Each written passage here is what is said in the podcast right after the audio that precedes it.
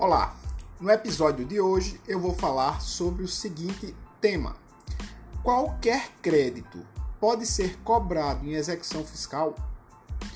A Lei número 6.830-80 cuida do procedimento especial de cobrança de créditos públicos. O procedimento da LEF foi criado com os olhos voltados para a supremacia do interesse público sobre o privado. Isso significa, no entanto, que todo crédito cuja titularidade seja da fazenda pública pode ser cobrado por meio de execução fiscal? Esse é o tema de nossa postagem de hoje. O título que embasa todo executivo fiscal é uma certidão de dívida ativa. Podem ser inscritos em dívida ativa créditos tributários e não tributários, conforme dicção do artigo 39, parágrafo 2 da Lei número 4320 de 1964.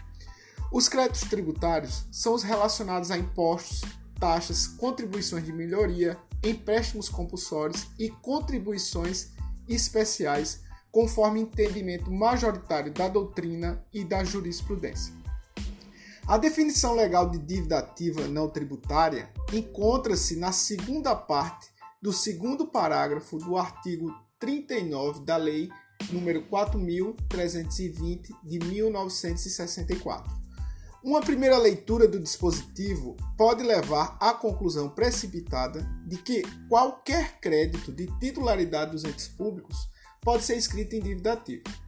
O entendimento jurisprudencial, no entanto, é no sentido de que, para ocorrer a inscrição de um crédito em dívida ativa, devem estar presentes os seguintes requisitos. Letra A. Que a dívida esteja relacionada com o exercício do poder de império que é próprio da atividade pública. B. Certeza e liquidez do crédito.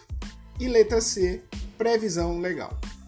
A título de exemplo, a jurisprudência tem rejeitado a possibilidade de inscrição em dívida ativa de indenização por dano ao patrimônio público decorrente de responsabilidade extracontratual em razão da falta de previsão legal, bem como da ausência de certeza e liquidez do crédito.